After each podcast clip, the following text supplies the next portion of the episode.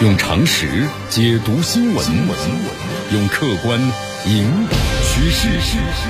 今日话题，这里是今日话题。大家好，我是江南。今天今日话题节目当中呢，咱们还是要说一说关于伊核这个问题谈判啊，因为在十一月二十九号在维也纳重启了。你看这次呀，就是各国呢统一在会谈的第一天呢。就是取消对伊朗的制裁问题，就把这个问题啊作为优先考虑的事项。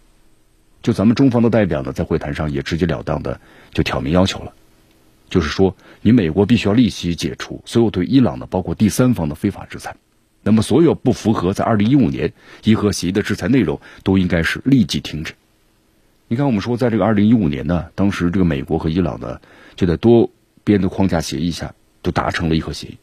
但是三年之后呢，这特朗普认为这个协议啊不能够保证美国利益的最大化，退群了。随后呢，重新制裁这伊朗。我们说从那个时候开始，你美国作为一个大国，一下子国际信誉就荡然无存了啊！说反悔就反悔，说撕毁协议就撕毁协议。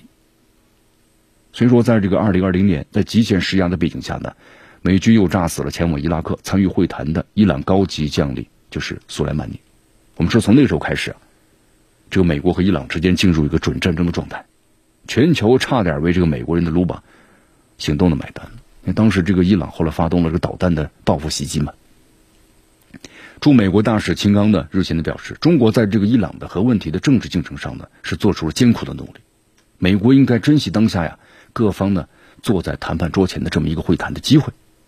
就言下之意啊，如果不是中国力促呢伊朗的核谈判，你美国的处境会更加的惨。你看，我们说，在这个去年呢，就二零二零年，当时这个美国和伊朗之间到底面临着什么呢？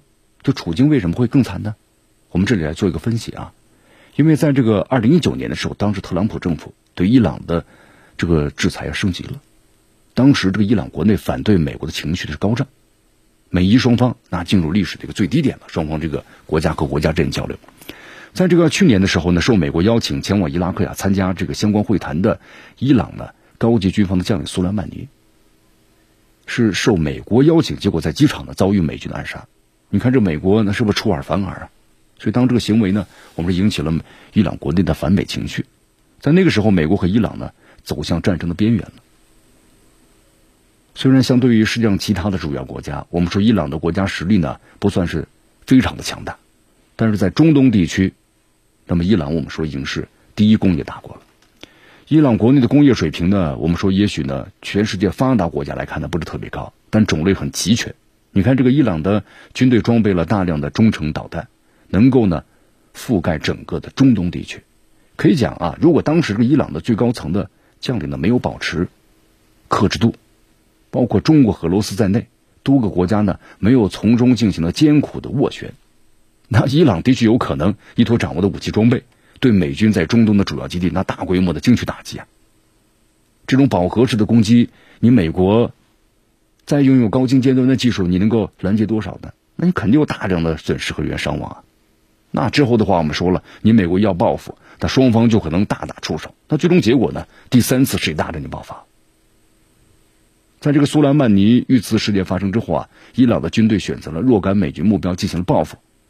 在这个组织实施过程中啊，也尽可能的避免直接造成美军的伤亡，对吧？美伊双方的准战争战准的战争状态，那么消除的并不是美国有所作为，而是第三方国家呢通过斡旋和伊朗方面的高度克制而达到。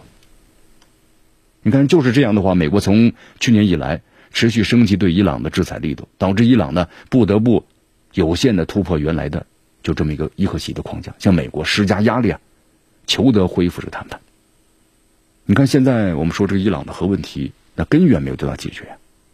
这个美国在这个伊核问题上，整个的一个进程当中，它扮演了我们说了非常负面的角色。咱们中方代表的主张呢，这次得到了参会国家代表的一致认同。你看，伊朗外长后来也说了嘛，他说，美国如果回到这个谈判桌上，但是不能够保证避免呢再次重复过去的做法，那么谈判就没有任何的意义。这个谈判的机会。那么是不可能永远打开的，啊，就是换句话说吧，就伊朗外长指着白宫的精英们的鼻子表示，如果美国你不采取行动，避免的未来某一天再次出现退群的行为，那么这个伊核谈判还不如不谈。当下良好的谈判氛围也不可能永远存在，机不可失，时不再来。你看，就是在二零一八年，特朗普政府呢退出伊核协议。我们说德黑兰方面，其实在当时啊，还是严格的、很大程度上遵守了二零一五年签订的伊核协议的条款。但是美国呢，屡屡拿这个伊朗呢可能用核武器来说事儿，却成了事实上的违约方，是吧？从这个多边角度上来说呢，中国、俄罗斯、欧盟那么等方面为这个伊核协议的进程啊，都做出了艰苦的努力。那么伊朗呢，才尽最大努力遵守了二零一五年。伊核协议的做法，也向外表达了最大程度的谈判的这么一个诚意，但这样的话，你发现这个美国呢根本就没有诚意。美国驻维也纳的官员表示，白宫呢不允许伊朗获得核武器。那么，如果这一轮伊核协议谈判失败，美国呢还有其他的可以选择的。其实大家都不用想啊，美国人嘴里的其其他选择还是强硬制裁嘛，因为现在美国军事打击没有那么强大的财力去支持了。那么就制经济制裁啊，但制裁来制裁去也没有什么效果了。中国、俄罗斯和欧盟谈判人员都表明自己的立场，形成了合力。那么接下来这个伊核协议的谈判下阶段呢？那么走向怎么取决，就看这个白宫是不是有勇气拿出了 担来担当一下，是不是啊？承担自己的应付的责任，来收拾这个乱局。啊，当然我们说这次呢，参与会谈的各方啊。都对这个取消呢，对伊朗的制裁问题达成了一致，就要求美国你优先要考虑，啊，这个是最主要的。我们说现在这个拜登呢有点骑虎难下的感觉，因为和特朗普不一样，拜登呢在二零一五年就是美国和伊朗啊就是签署这个伊核协议时啊，他担任的是总统的奥巴马的副手，那么拜登对这个伊核协议的理解呢，肯定要比这个特朗普要高得多。就现在这个呃拜登面临的问题在于啊，如果他在伊核谈判问题上采取了这个温和的态度。那么美国国内的话，可能有些人就不同意，就认为这个拜登呢没有足够强硬的维护美国在全球的利益，而且明年呢我们说了，拜登就要进行一个中期的选举了。那么如果要是没有获得这个国内的大多数人支持的话，那么可能这个拜登也就要放弃。那么认为这个美国呢没有能力呢限制住这个伊朗，啊，就这么一个问题。你美国呢没有强大的什么呢一个外在力。所以说啊，通过这几方面，咱们这么一分析，那么拜登团队呢非常希望和伊朗呢就伊核协议达成了相关的协议，但是现在看来的话呢，有很多的一些问题导致心有余而力不足。你看，有专家们这么分析嘛？伊核协议的成效表明啊，那么这个协议我们说一旦达成的话，能够有效的维护呢中东地区的和平。